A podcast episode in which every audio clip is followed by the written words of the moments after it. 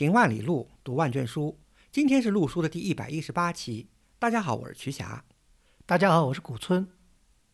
陆书是一档讨论艺术和历史的播客节目。我们追求行知合一的学习体验，行路读书，知其然更知其所以然。欢迎大家订阅收听。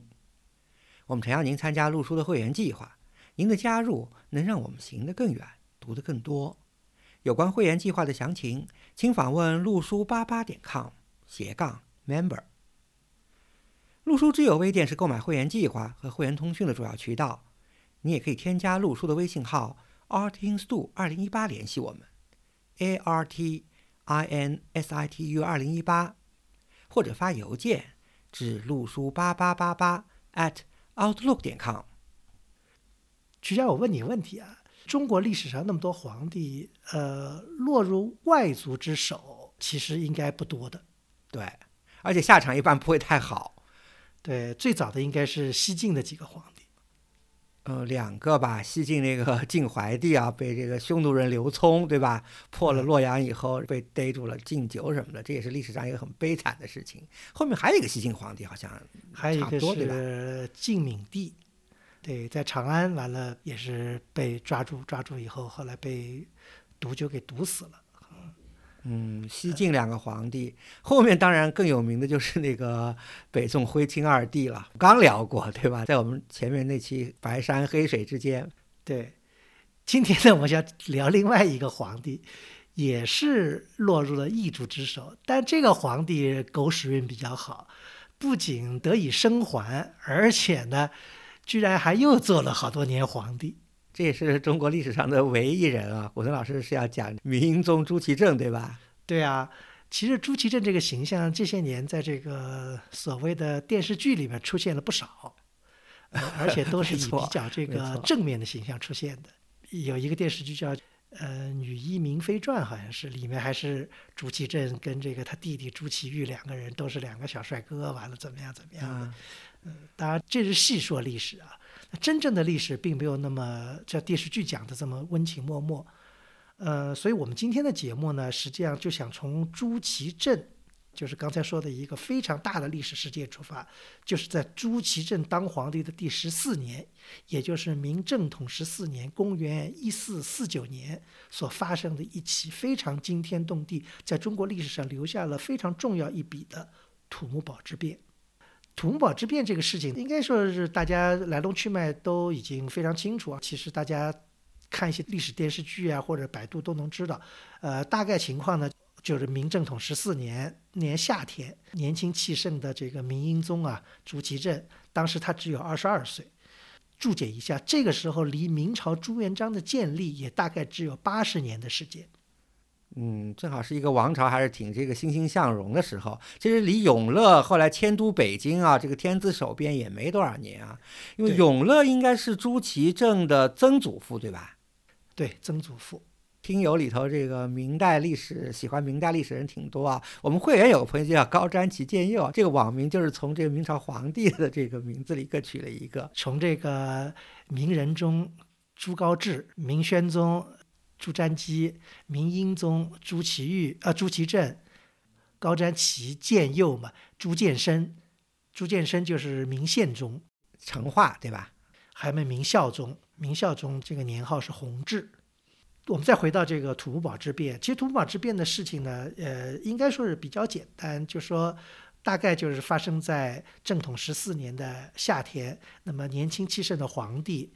呃，明英宗在这个当时的宦官大宦官王振，这王振大家都很很熟悉了，因为我们在讲到什么明代的智化寺的时候，都要提到王振这个呃大太监，而且应该是明代第一个算是专权的一个太监吧，和后期的这个魏忠贤有一比，好像这个王振也很有意思，他并不是从小当太监，他也是成年以后把自己变成太监入宫，呃，而且呢，他呢是有文化的。可能就是文化水平还不低，有的说他中过秀才，甚至有人说他中过举人。哦，那举人应该是因为社会地位很高了，再去做阉人的话，好像听起来不太。但做秀才可能是应该是可信的，呃，因为他有文化，在太监里面呢，应该是出类拔萃的。入宫以后呢，就有了机会呢，就跟小时候的这个明英宗在一起，所以呢，明英宗对他有一种依赖感。哎，这个很有意思。明英宗一辈子对王振都有好感，甚至包括他复辟以后，对吧？也没有认识到王振是土木之变的罪魁祸首，还给他这个 立像。因为这个在在这个智化寺里，一直到了清代的时候，还有王振的像嘛。后来的清乾隆的时候，有一个好事的一个官员说这个有这个应该怎么怎么样，对吧？在王振的撺掇下呢，那明英宗就想效仿他的曾祖父，要御驾亲征，在众多大臣的这个劝阻下也不听。夏天阴历是七月初一吧，就带着几十万人马浩浩荡荡，因为人多嘛，走的又慢，折腾到了快八月份才走到大同。那在大同也没有正经打几仗，因为其实是。是有很多问题的，他这个大部队一方面行动缓慢，一方面很多指挥也失当，种种的问题吧。他在大同转了一圈以后呢，下面的大臣劝他，你还是回北京吧。结果呢，他就决定回北京。当时呢，有两条路可走，一条路呢是我们讲过的，从大同的往东南方向住这个紫金关，那就是从从内长城回北京啊。对，一开始呢，王振呢是想这么走，因为王振是哪人呢？是禹县人。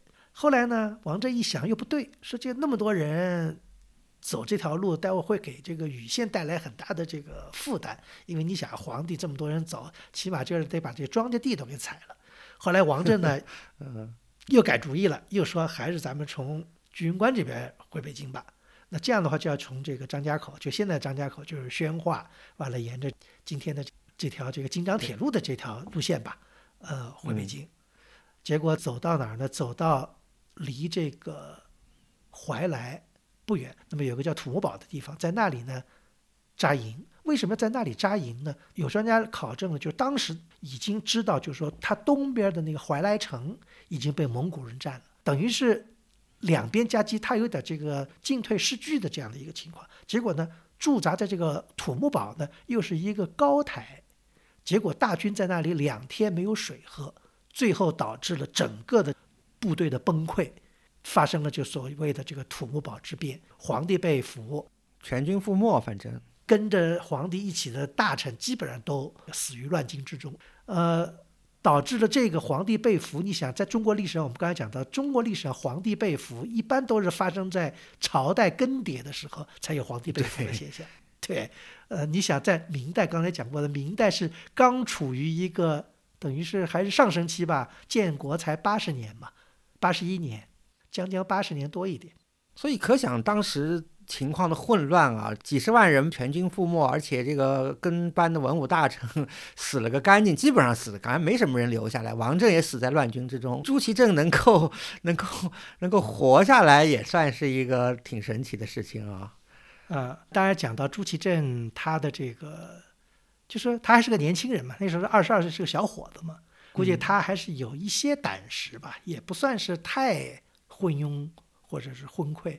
据说他是看着形势不好的时候，他就自己啊，他也不逃，他就坐在一个大树底下，他就这么坐着，也不也不跑，也不也不反抗。结果呢，蒙古人一看他，本来一看他，哟，坐着就是想去抢夺他身上的这各种各样的东西。但皇帝穿的衣服跟别的人与众不同，所以蒙古人也觉得，哟，这个人好像穿金戴银的，可能不是个。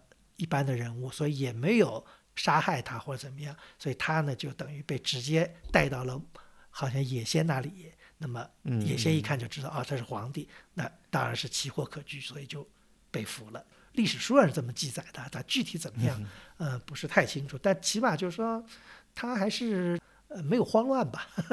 如果当时慌不择路，可能就危险了，在乱军之中。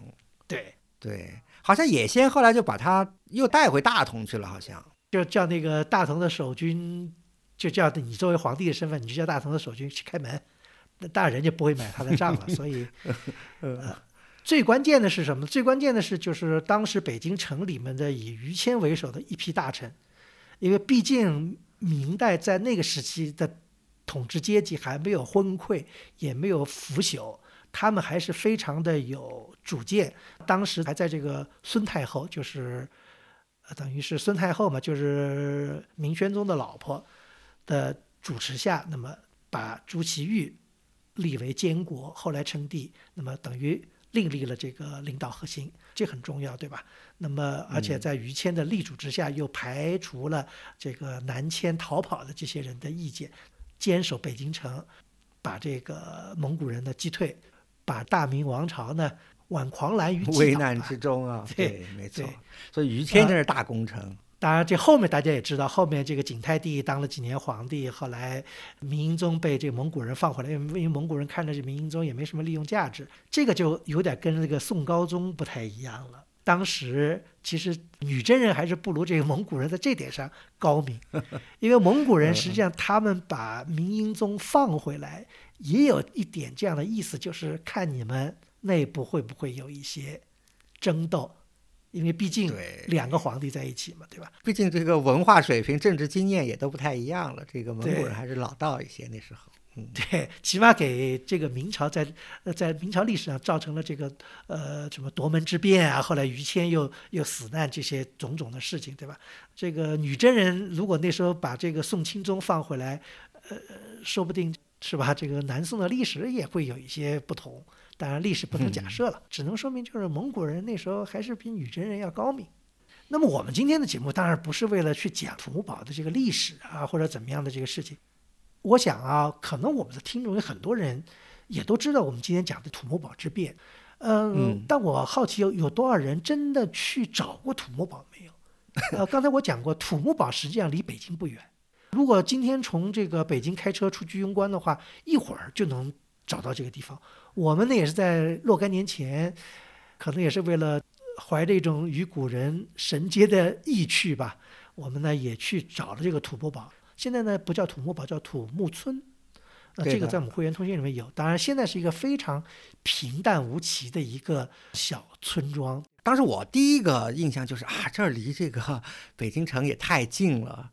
它其实距离居庸关只有五十公里了。基本上下一站就是居庸关，其实进了居庸关就安全了。